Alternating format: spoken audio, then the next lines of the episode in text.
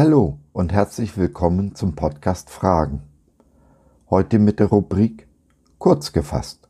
Ein Thema in fünf Minuten. Ich bin Josef und freue mich sehr, dass du dich reingeklickt hast. Schön, dass du dabei bist. Die Fragen heute lauten, war Jesus arm? Was ist Weihnachten wirklich passiert? Und was bedeutet dies alles für uns heute? Lasst uns gemeinsam Antworten finden. Jetzt.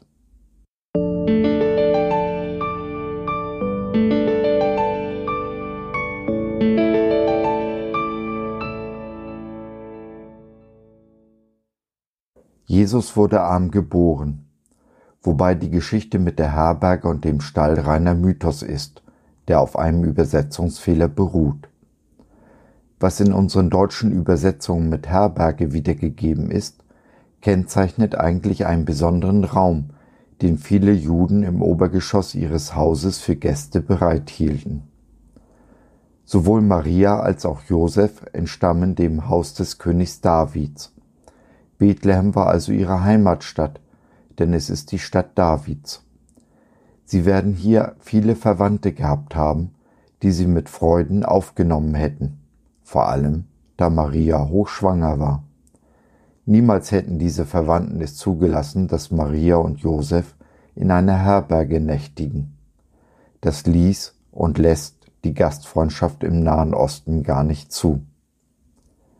Sie waren also bei Verwandten untergebracht, und da das Gästezimmer im Obergeschoss bereits belegt war, schliefen sie mit den Gastgebern im Erdgeschoss, welches normalerweise nur einen Raum hatte, in dem nicht nur die ganze Familie untergebracht war, sondern auch deren Tiere.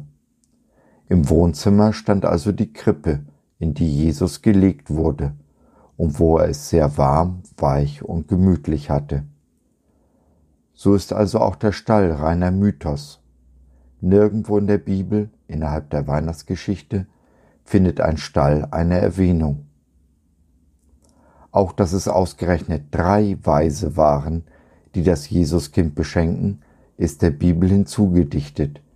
Ihre Anzahl wird nirgends genannt. Es könnten genauso gut zwei, vier oder mehr gewesen sein. Aber dass seine Familie arm war, erkennt man an dem Opfer, das sie zu seiner Beschneidung an seinem achten Tag im Tempel darbrachten. Es war das Opfer der Armen, ein paar Tauben. So wuchs der kleine Jesus in Armut auf, bis etwa zu seinem zweiten Geburtstag, denn da kamen die Weisen aus dem Morgenland und brachten wertvolle Geschenke. Darüber, was seine Eltern mit dem unverhofften Reichtum gemacht haben, schweigt die Bibel sich aus. Es gibt nicht den geringsten Hinweis. Nehmen wir einfach mal an, sie haben es den Menschen gegeben, denen es noch schlechter als ihnen ging.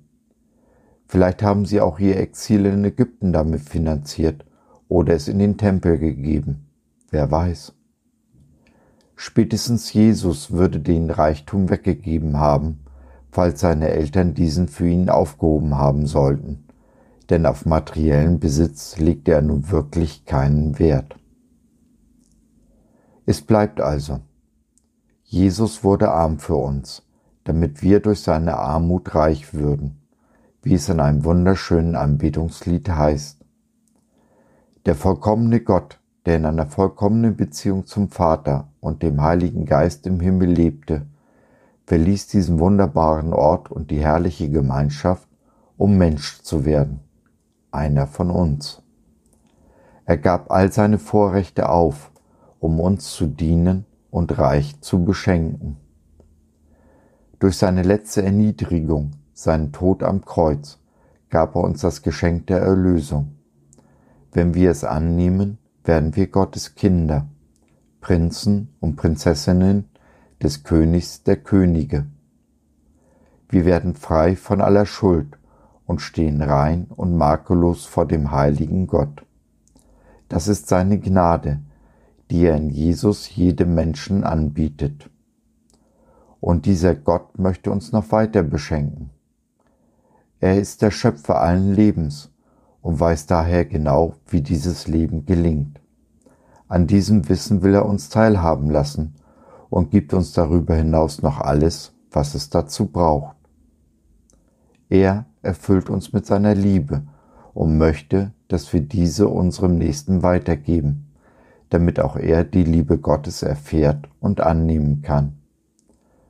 So hat Jesus für jeden von uns eine Aufgabe, die unserem Leben Sinn und Ziel gibt. Stellen wir uns mit ihm zusammen den Herausforderungen dieser Welt, hinterlassen wir sie damit ein bisschen besser, als wir sie vorgefunden haben. So, das war's für heute. Ich hoffe, du hattest Freude und konntest etwas mitnehmen. Wenn du noch Fragen hast oder mit mir in Kontakt treten möchtest, dann besuche doch meinen Blog fragen.biz. Biz, B-I-Z, steht für Bibel im Zentrum. Wir glauben, dass die Bibel absolut wahr und irrtumslos ist. Gott hat uns lieb und möchte unser Bestes.